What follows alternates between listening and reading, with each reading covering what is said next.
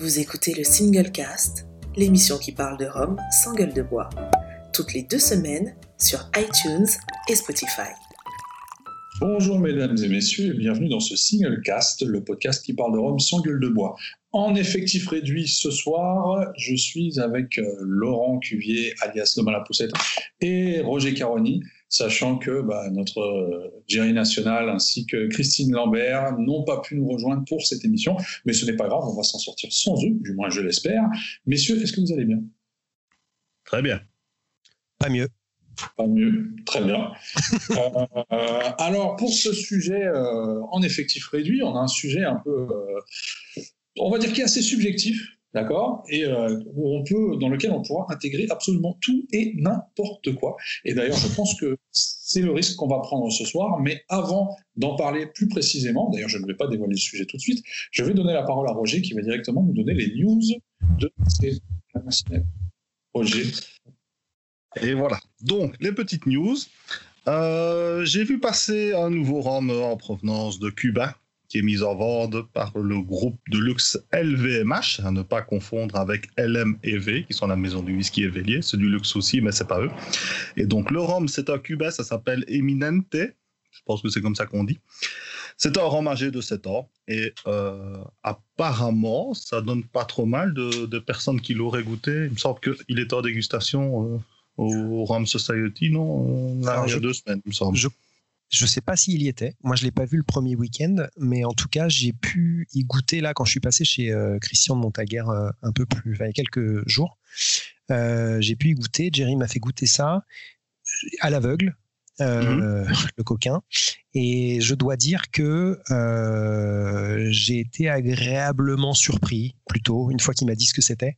Euh, alors, j'avais absolument aucune attente aussi, soyons clairs, euh, sur ce produit-là. Euh, mais du fait que ce soit presque pas sucré, parce que je crois qu'il y a juste quelques grammes, on arrive peut-être à 4-5 grammes, mais franchement qui sont très difficilement euh, euh, détectables. Moi, j'ai Mhm. pas, voilà, moi, j'ai, on m'aurait dit que c'était pas sucré, j'aurais dit d'accord. Euh, et surtout un nez, un nez qui m'a surpris, euh, qui est où il se passe bien plus de choses que sur le profil cubain auquel je suis habitué. Et après, en bouche, bon, en bouche, ça reste un peu simple, on va dire, pour pas dire un peu plat. Mais l'expérience générale est plutôt positive de mon côté. Après, c'est un produit qui coûte dans les 40 euros, je pense, non? Ça- Qua- 40-50, je me demande si ça va pas jusqu'à 40, 49, mais Ah, ouais. Ok, ok. Euh, donc, par rapport au groupe euh, LVMH, c'était pas leur premier coup d'essai. Donc, ils avaient déjà tenté une première approche euh, dans le monde du rhum avec euh, Ten Cane à Trinidad. Et cela nous en arrive à la deuxième news. Donc, deux duchesses, leur bouteilleur hollandais, nous sort justement euh, un Ten Cane de, de 11 ans, ainsi qu'un Mamgay de 19 ans. Donc mention euh, spéciale pour eux, ils sortent un Barbade qui n'est pas à Foursquare, ça change un petit peu quand même, même si Mongay tout le monde connaît. Euh, mais bon voilà, donc ça c'est euh, déjà dispo. Euh, J'ai pas encore goûté, donc euh, on verra ce que ça donne. J'ai deux samples, on verra ce que ça donne. On, on sait si c'est un Mount Gay Mount Gay ou un Mount Gilboa ou? Ils disent Mongay. Maintenant, j'ai pas Bon. été plus loin dans la lecture de- des infos qu'ils m'ont envoyées. bah, tu nous diras quand on aura goûté. Puis. Voilà. Ouais. Euh, Longto avait prévu de sortir euh, donc euh, trois nouveaux rhums blancs pour la France, la Belgique et Andorre. Ils sont sortis, donc c'est un canne bleu 50%, le jus est le même dans les trois éditions. Ça fait très bien le travail et en plus, à chaque bouteille que vous prenez, euh, ils vont reverser 3 euros au secteur euh, Oreca, assez durement touché, entre autres, par le Covid. Juste pour que je dise Oreca, parce que je me suis posé la question, parce que je crois que c'est un acronyme qu'on n'utilise pas trop en France. En France, Ah, c'est la restauration. c'est ça, on dirait CHR en France. Voilà. Ah, ben voilà, voilà, voilà. Euh, Naisson nous propose le premier rhum vieux bio. Donc, euh, il arrive, après, avoir goûté leur blanc bio et l'ESB bio. Euh, J'attends la référence avec euh, impatience. Maintenant, à mon avis, il va falloir un petit peu s'armer niveau petite monnaie parce que je ne pense pas que ça va être donné. J'ai vu passer deux trois infos, mais bon, je ne suis pas persuadé. Donc, mais, mais c'est cher. Donc, on, va attendre la confirmation. Mais à mon avis, c'est très cher. Euh, le Rome Live de Nantes euh, était le deuxième événement Rome à avoir lieu cette année. Donc, euh, félicitations quand même pour le, courage d'avoir fait ça aussi. Et à cette occasion est sortie l'application WikiRom qui était annoncée depuis déjà quelques mois. Donc, il s'agit d'une application qui vous permet d'en savoir plus sur un ou plusieurs ROM, hein, qui est une base de données en fait, et de pouvoir gérer sa cave de façon virtuelle.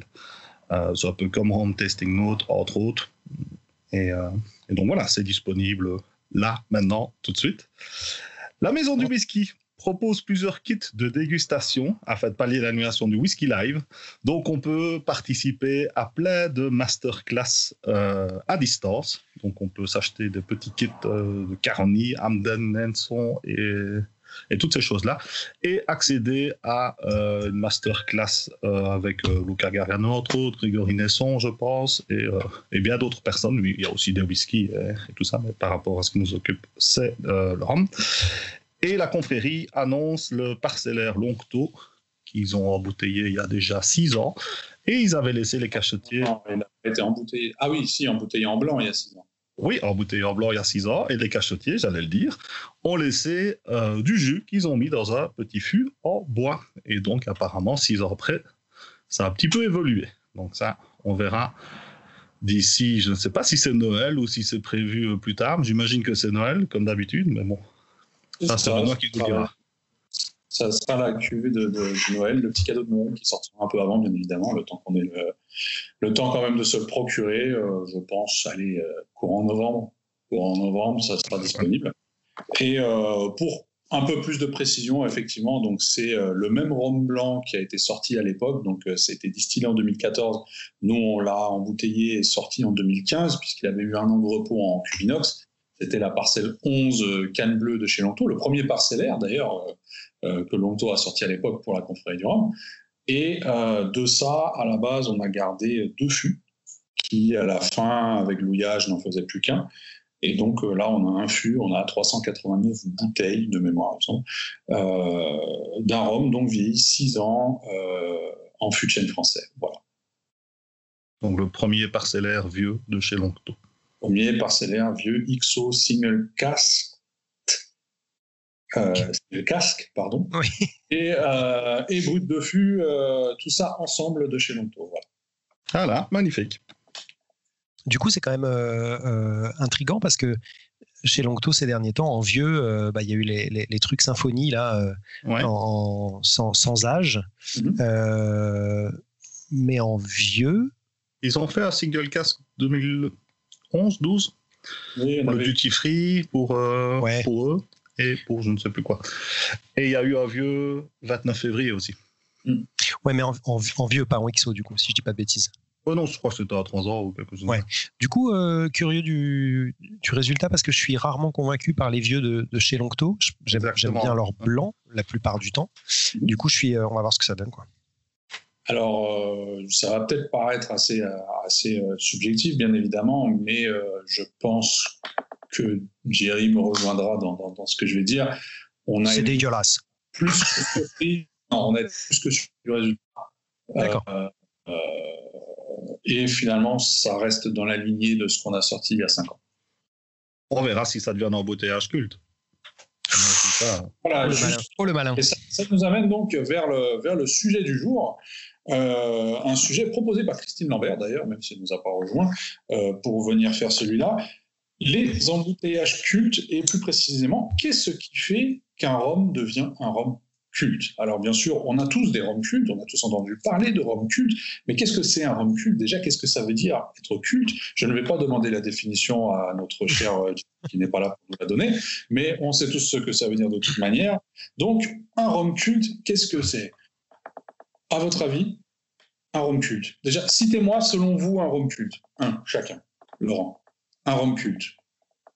Euh, allez, le Saint James 1885. C'est- euh, Oui, très, très bon exemple. Très bon exemple. Roger? Le West Indies 48 de Stamaroli. Ah ouais. Ça Ah. bien culte. Pas mal, pas mal. Mais moi, je vais vous poser une autre question. Est-ce que, euh, sans, sans, euh, comment dire, sans donner de millésime quelconque, est-ce que la flibuste est un rhum culte? Je... On pourrait dire oui parce qu'il y a quand même beaucoup de personnes qui sont relativement fans du produit. Ça se cherche beaucoup. Et il y en a qui aiment vraiment le profil. Donc euh, Est-ce que l'esprit de Naisson est un rhum culte je dirais oui aussi parce que c'était un des premiers blancs qui Absolument. déboîtait. Ah, et, et- donc voilà, c'est un peu que- quels sont les critères c'est un peu ce qu'on va essayer de décortiquer. Quels sont les critères pour créer un rhum culte? Dans les deux exemples que vous avez cités, donc ce sont, je dirais, essentiellement des critères historiques, parce qu'on mmh. parle quand même de, vieillerie, pour le coup, des, des roms datant d'une autre époque. mais il y a d'autres choses qui prennent en marque. Par exemple, euh, la première chose qui, moi, m'est venue en tête, c'était la marque. Est-ce qu'une marque mm. peut faire en sorte qu'un rhum soit culte ou est-ce qu'on peut même avoir des marques cultes? Ah, bah, Vas-y, vas-y. Je dirais, déjà, si la marque existe toujours ou pas, ça peut déjà jouer pas mal. Dans le cas de Caroni, par exemple, euh, et d'autres distilleries. Et j'aurais tendance à dire que souvent, quand les distilleries sont petites et font des, des, produits qui sont de niche, on, arrive plus souvent à du culte, je, mmh. dirais. Euh, Nesson la favorite étant le parfait exemple parce que c'est quand même deux petites distilleries. Nesson qui avait sorti son premier blanc euh, euh, presque brut de colonne, qui était euh, pour le coup très buvable pour quelque chose qui, qui, qui, pointait quand même à 70% à l'époque, qui pointe toujours à 70% ou un petit peu, un petit peu moins pour le moment. Et euh, la Flipbust, euh, là, on arrive au niveau culte parce que euh, c'est le dernier ROM au final, vraiment old school saucé comme on le faisait à l'époque.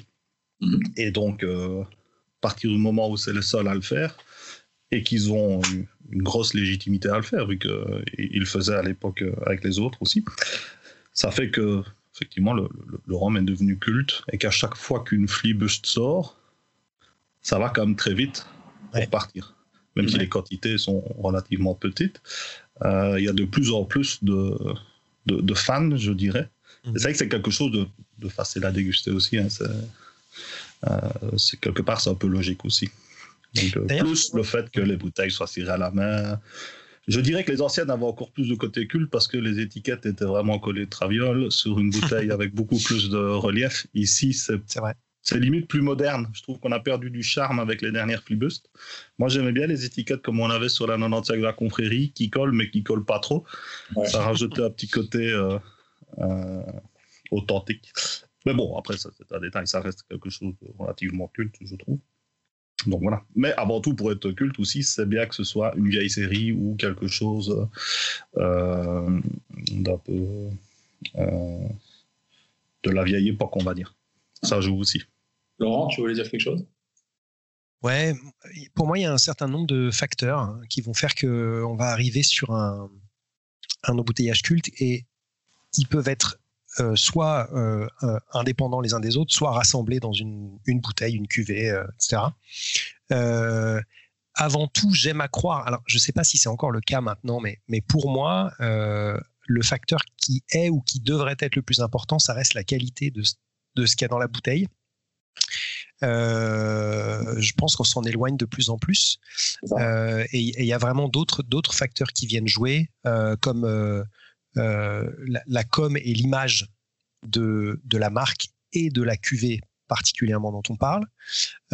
évidemment, la rareté. la rareté, que ce soit au niveau nombre de bouteilles sorties, mais aussi l'âge, puisque souvent plus c'est vieux, bah, moins il reste de bouteilles, et peut-être qu'il n'y en avait pas tellement qui étaient sorties à l'époque. Et enfin, et même si c'est un petit peu étrange, mais il y a aussi le prix, mine de rien, parce que maintenant, le, le, prix, quand on regarde, alors le prix, pas forcément le prix de sortie, mais plus le prix euh, qui va être atteint. C'est ça. Euh, et du coup, je pense que c'est un, joyeux melting pot de ces, de ces facteurs-là euh, qui va nous amener à une cuvée culte ou pas, avec parfois des ratés d'ailleurs, avec des, tentatives un peu avortées de, certaines maisons, soit des distilleries, soit des embouteilleurs indépendants d'ailleurs, qui pensent sortir un truc qui va qui va faire un, buzz incroyable et qui va se, se, déchirer sur le second marché, etc., etc. Et puis des fois, bah non, bah, ça fait un flop, quoi. Ça marche pas. Mmh. Et, bien souvent, et, et, ça, ça me rassure un peu quelque part, bien souvent, c'est justement à la dégustation. Euh, c'est-à-dire qu'ils mettent tous les efforts sur euh, la com, ils sortent pas beaucoup de bouteilles, etc. Et puis après, bah, les gens les goûtent. Et puis ils se rendent compte que c'est pas bon ou que ça ne présente pas grand intérêt. Et du coup, bah là, euh, voilà. Heureusement, il y a quand même ce facteur qualitatif qui est un peu une sorte de, rappel à l'ordre. Voilà. ce, facteur-là est un peu est un peu négligé quand même. Hein. Je veux dire, les, bouteilles cultes qu'on connaît ne sont pas de moins en moins des bouteilles vraiment dont, où le goût est, est relié euh, au fait que ce soit culte, c'est-à-dire que le côté culte sera plus euh, autour de la marque, autour d'une référence, hein, d'une référence particulière, ou bien du packaging. On a pas mal de, packaging qui sont cultes. Je pense euh, soit à la bouteille de la Flibus, ou encore la fameuse bouteille noire de Vélier, qui reste une icône quelque part euh, euh, représentative, tout comme la bouteille carrée de chez Nesson.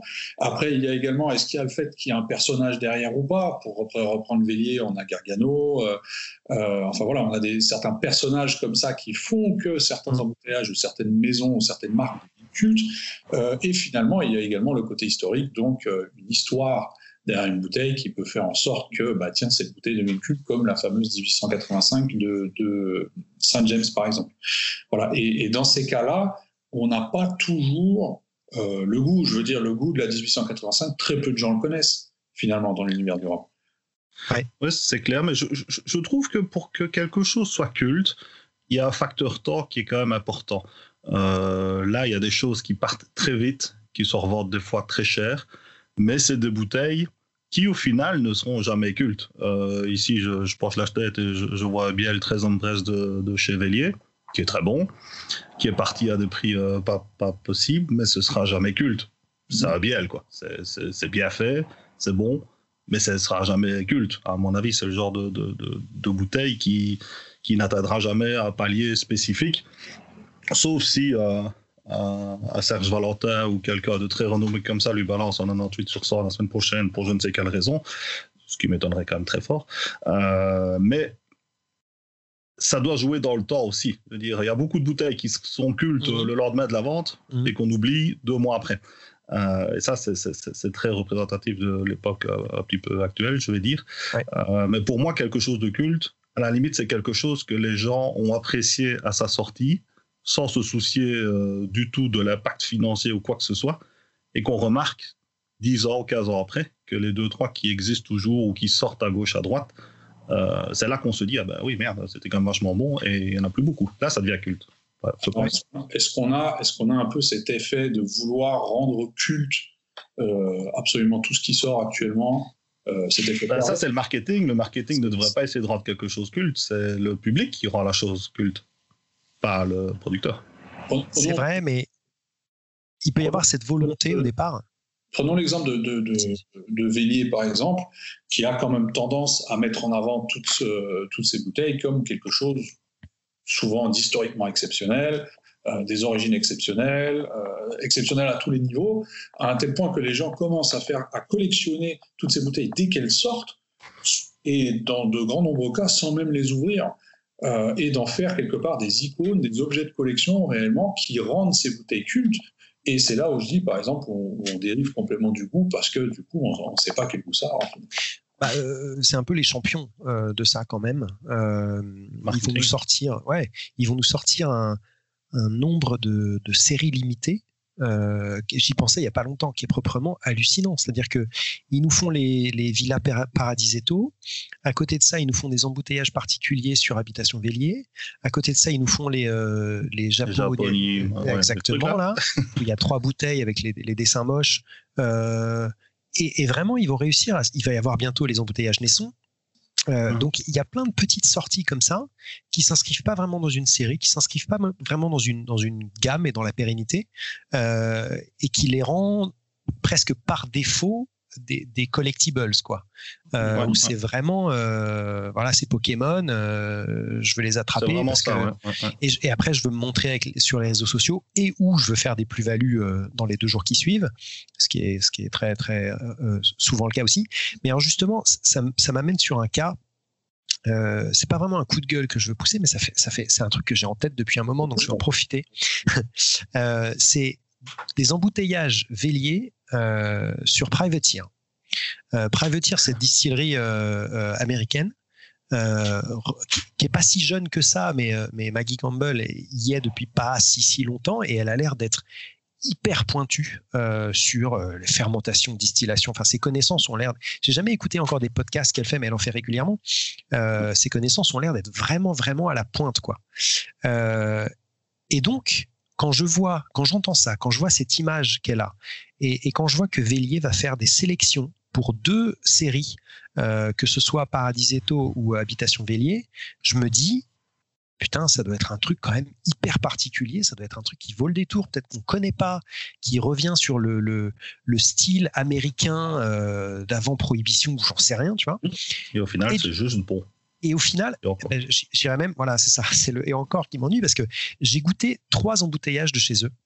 Mmh. Alors qui sont qui sont aucun des deux par Vélier par ailleurs, mais j'ai goûté euh, un vieux, enfin un ancien vieux de chez eux que j'ai trouvé euh, je pense c'est la définition du sans intérêt. Euh, où c'est vraiment, je pense, un, un distillat euh, hyper haut qui a aucun profil et du coup, ça juste le bois qui arrive.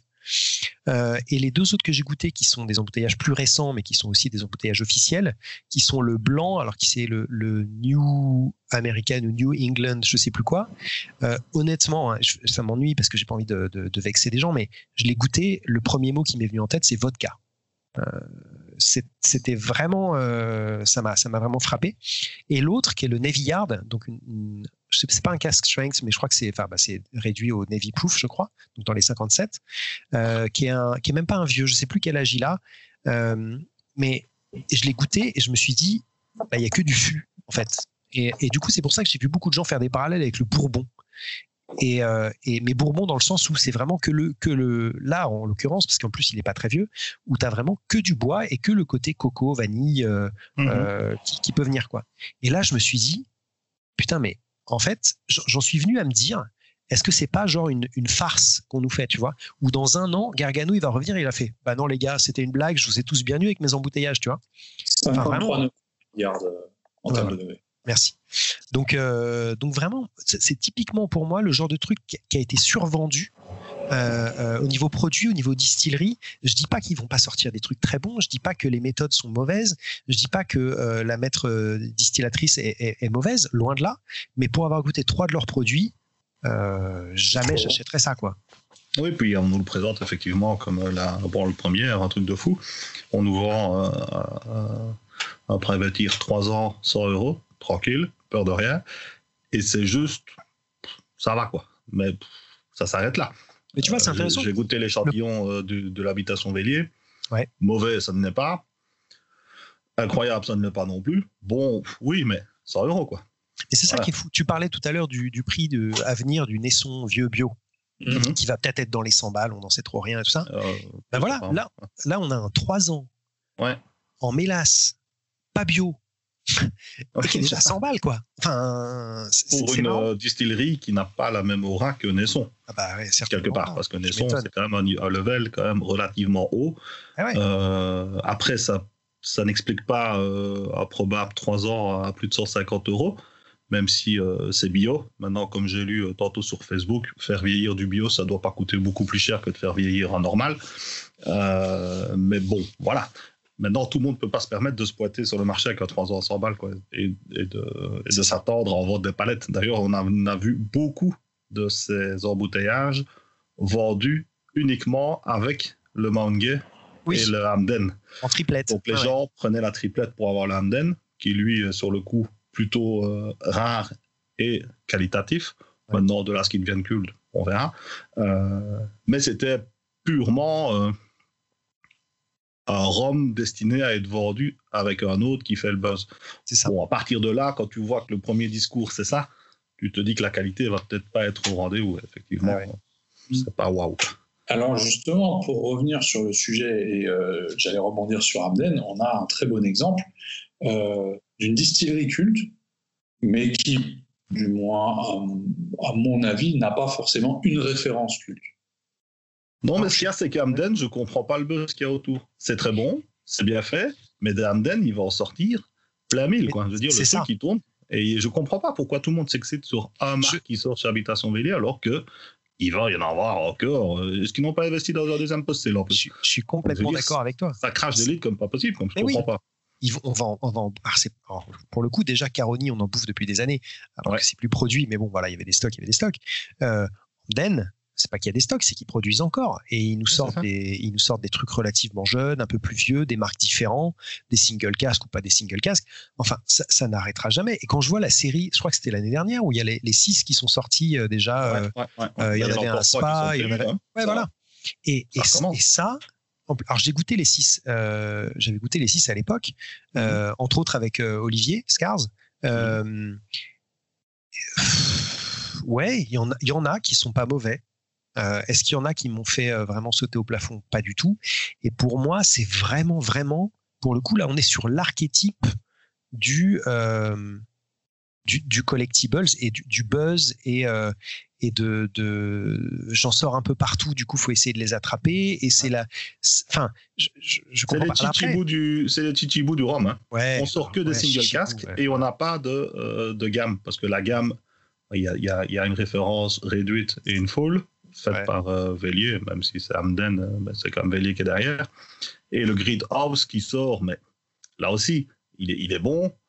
Le prix était plus ou moins pas trop euh, exorbitant, je trouvais, la qualité est très bonne, mais ils ont réussi à nous dire euh, c'est ultra limité, c'est juste pour les salons, machin, bazar, tout le monde se jette dessus, alors qu'il suffisait, en guillemets, vu qu'ils avaient les stocks, d'en produire quatre fois plus et on n'en parlait plus, et ils avaient un truc, développer la gamme Amden plutôt que de développer le côté buzz des single casques trouve ça un peu réducteur, je trouve. Ah.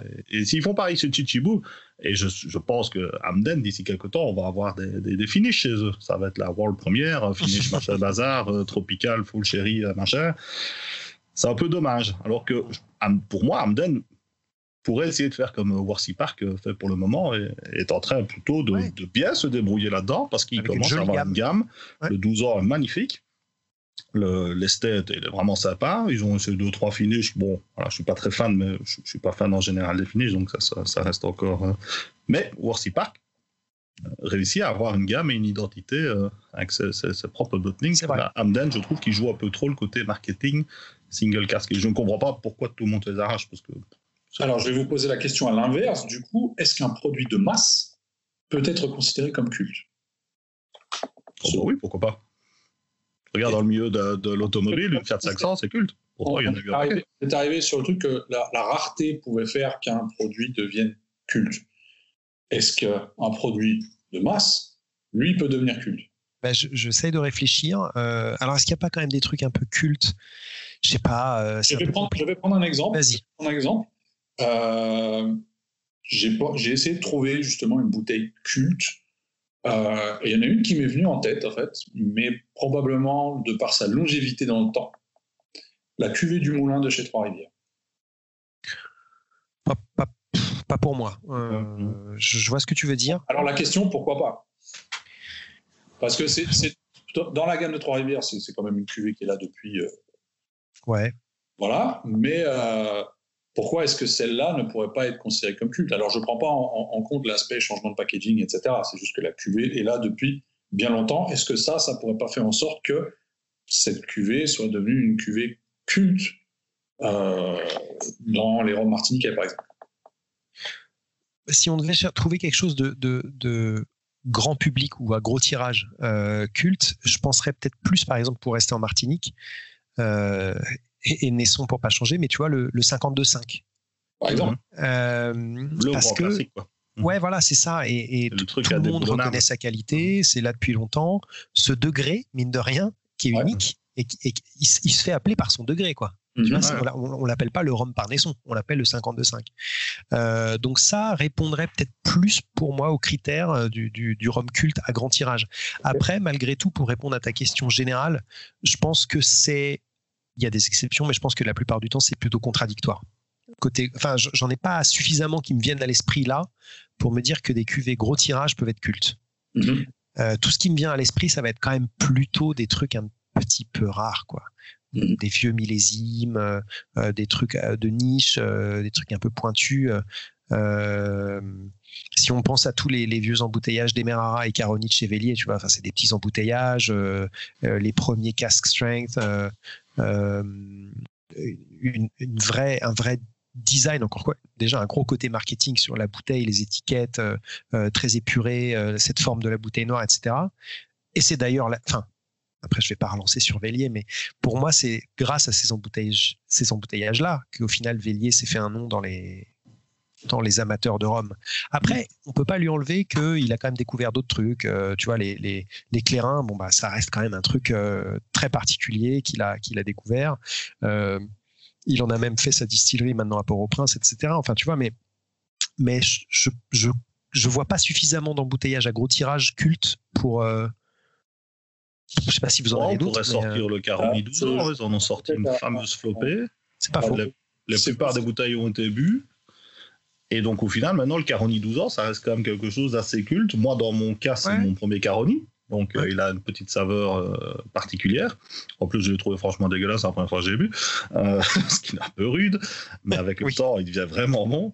Et c'est ce qui m'a fait rentrer dans, le monde Caroni. Donc, pour moi, je trouve que le Caroni 12, le, petit Caroni, parce qu'au final, c'est le, Caroni le plus jeune qu'on ait embouteillé chez Vélier, je pense, à 12 ans. Donc, ne fût-ce que pour ces différentes raisons, pour moi, c'est culte. Il y en a eu un paquet, tout a été bu, ou beaucoup en tout cas parce qu'à l'époque, quand c'est sorti, ça coûtait 38 euros et personne ne se doutait, euh, ou en tout cas peu de monde se doutait euh, du boss que ça allait faire. Donc on, s'embêtait pas, on les ouvrait, on faisait des, même des rhum coca ou des trucs avec parce que ça pouvait amener un truc dans les cocktails. Et euh, c'est le plus jeune Caroni mis en bouteille d'un point de vue âge, donc c'est c'est quelque chose qui le rend au final rare, alors que ça a été un des plus gros tirages. T'as raison. Et tu vois, mais quand je reprenais mes, mes critères de départ là là-dessus, il y a quand même certains critères qui sont respectés dans le sens euh, communication et image. Bon, Caroni, distillerie fermée. En plus, mhm. ça vient de Chevelier, donc euh, un gros plus euh, au niveau, à ce niveau-là. La qualité, alors la qualité, ça dépend vraiment des gens. ça reste subjectif, mais j'ai l'impression quand même que la majeure partie tend à dire que c'est pas mal. Mhm. surtout avec du temps. Ah non, franchement, avec du temps, il est vraiment très, très, très, très, très voilà. Moi, c'est vrai qu'il m'a jamais plu parce qu'il y avait un, manque de gourmandise, on va dire, mais j'ai jamais eu la patience de l'attendre pendant trois ans, euh, tu vois. Voilà. Donc, euh, donc c'est vrai, mais c'est un bon exemple ça où il y en a eu pas mal et ça reste un embouteillage culte quand même. Ouais, je suis d'accord. Alors, on, parlait justement de la fameuse bouteille noire. Euh, je pense que non seulement de par le design de certains packaging ou certaines bouteilles, on peut avoir des, des, effets de culte également qui se sont faits, notamment, alors peut-être pas sur une référence en particulier, mais peut-être sur des marques. Euh, si on retourne en Martinique, on a pas bah, Nesson avec leurs fameux, euh, leurs fameux épaules carrées. on a la pyramide de chez Bali. Ouais, Saint-James, c'est la bouteille carrée. Une nouvelle version qui sort là en version Art déco. La bouteille carrée, fameuse bouteille carrée de Saint James, qui reste des, des, icônes mmh. quand même dans, le domaine du rhum et des marques qu'on reconnaît grâce à ces bouteilles-là. attention que niveau marque, il y a aussi d'autres marques cultes qu'on qu'on citerait peut-être pas directement, mais qui pour moi ont une importance capitale dans, dans, dans, dans, dans le monde du rhum, c'est Samaroli et euh, Silver Seal. Ces deux embouteilleurs ont sorti des trucs qui étaient vraiment magnifiques. On les voit moins, Samaroli nettement, vu que euh, monsieur est décédé et que la marque a été revendue, mais via Massam, il y a quand même des, des, des choses qui sortent qui pour moi pourrait franchement être culte, autant en whisky qu'en rhum. Le Hamden 92 et le Porte-Morand 2003 sont, sont, magnifiques. Silver Seal diminue un petit peu en qualité avec le temps parce que je pense qu'il n'a plus accès à tout ce qu'il veut, parce qu'à une époque, il avait quand même des sales références. Maintenant, effectivement, les derniers, c'est pas. Voilà, c'est pas. On n'atteint pas le même niveau qu'avant. Et augmente beaucoup en prix en parallèle. Aussi, aussi. Euh, maintenant, voilà, pour moi, ces deux embouteilleurs dans le monde du rhum, je trouve que Samaroli et Silver Seal ont, quand même bien façonné le, paysage avec des, avec des, gens comme Cadenhead aussi, évidemment, euh, qui ont sorti eux aussi un bon lot de rhum culte, des vieux Demerara des années 70 full-proof, bien avant Vélier, mais en continental, mais ils étaient là bien avant avec des trucs. Alors là, c'est le côté, c'est vraiment moche leurs étiquettes de l'époque, mais ça leur donne un petit truc on les connaît direct, quoi. Le mhm. petit cachet, le, le de soleil qui se lève. Euh, et ils mettaient déjà des marques à l'époque. C'était, à mon avis, le premier à balancer des marques euh, sur leur démarrage. Euh, ce problème. Et on a tendance à les oublier. Je trouve que les, nouveaux venus, entre guillemets, dans le monde du rhum se focalisent sur Vélier et sur Wild Parrot ou des gens comme mhm. ça qui, font de belles choses, mais qui, pour moi, ne sont pas spécialement cultes sur la plupart de leurs références actuelles, en tout cas.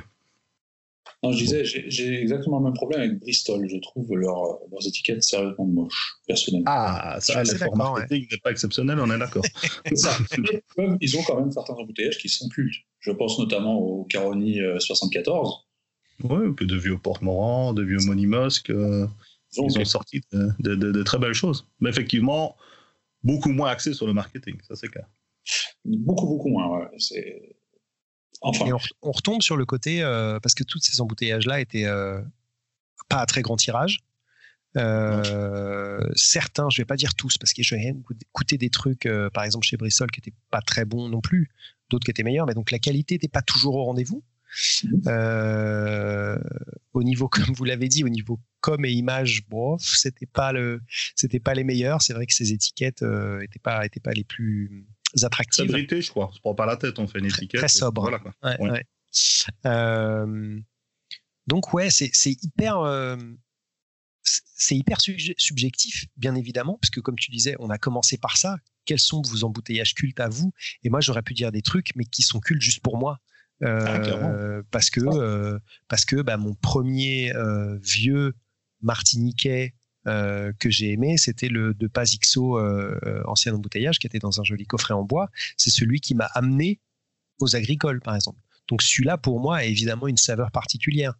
Euh, après, il y en a d'autres, mais ça, je suis pas le seul euh, pour repartir sur les Martiniquais, parce que tout à l'heure, on parlait de Biel. euh, et Biel, il y a quand même aussi deux, trois trucs. Enfin, un Biel 94 euh, dans la carafe carrée. Le moi, ça, 2003, c'est- bien que. Absolument, avec tous ces tirages différents.